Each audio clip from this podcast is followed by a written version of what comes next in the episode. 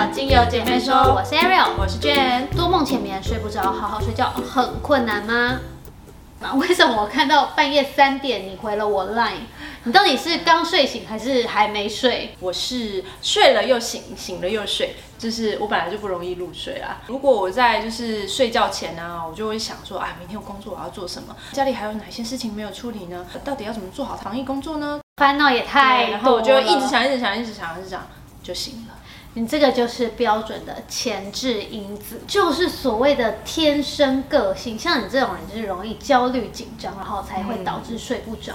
可是你说生活习惯就算了，那天生个性我没有办法改掉啊。没错，天生个性不能改，但是生活习惯可以啊。像你这种睡前划手机的动作，根本就是大禁忌。原本你都还没有想到的烦心事，一划一划手机，哎，想到了，睡不着。另外，你如果睡不着，就不要硬躺在床上，你干脆就是走到书桌前，好好把你的周末规划、隔天工作还有代办事项，好好的写在笔记本上面。这样子，你的头脑就会更加清晰。清晰了。之后你就知道这件事情该怎么做，你就可以安心入睡啦。你觉得喝一点酒怎么样？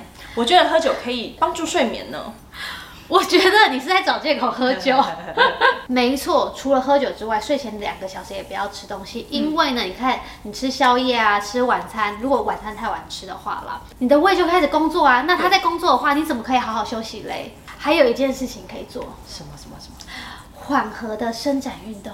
就是像瑜伽那样啊，嘿嘿那种的。对，但是瑜伽有分两种，一个就是那种我说很缓和的那一种，一种是它还会训练一下你的核心肌群的，不要做那种核心肌群的。如果做了那种之后，我怕你可能精力更旺盛。哦说的也是，那可以再加一点精油来好好睡觉吗？没错，所以今天就要来介绍给大家一些可以帮助入眠的精油：茉莉 （Jasmine） 两滴，檀香 （Sandalwood） 一滴，花梨木 （Rosewood） 三滴。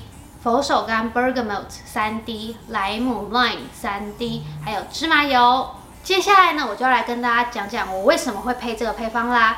第一个，茉莉，就闻到就哦想睡。第二个呢，就是檀香，檀香呢就可以帮助我们平心静气。所以你有没有觉得去庙里常常会闻到檀香的味道？对对，所以就是因为庙里，不管是你真的觉得檀香这个味道可以帮助你放松，或者是因为你去了庙里之后，你把檀香跟庙。做了结合，造成你的气味记忆，所以才造成你的放松。总而言之，它都是可以帮助放松的精油。没错。第三个呢，就是花梨木。其实我是想用玫瑰啦，但是用了玫瑰之后，觉得这个好贵的配方。对。这个配方太贵了，所以我把它改成花梨木。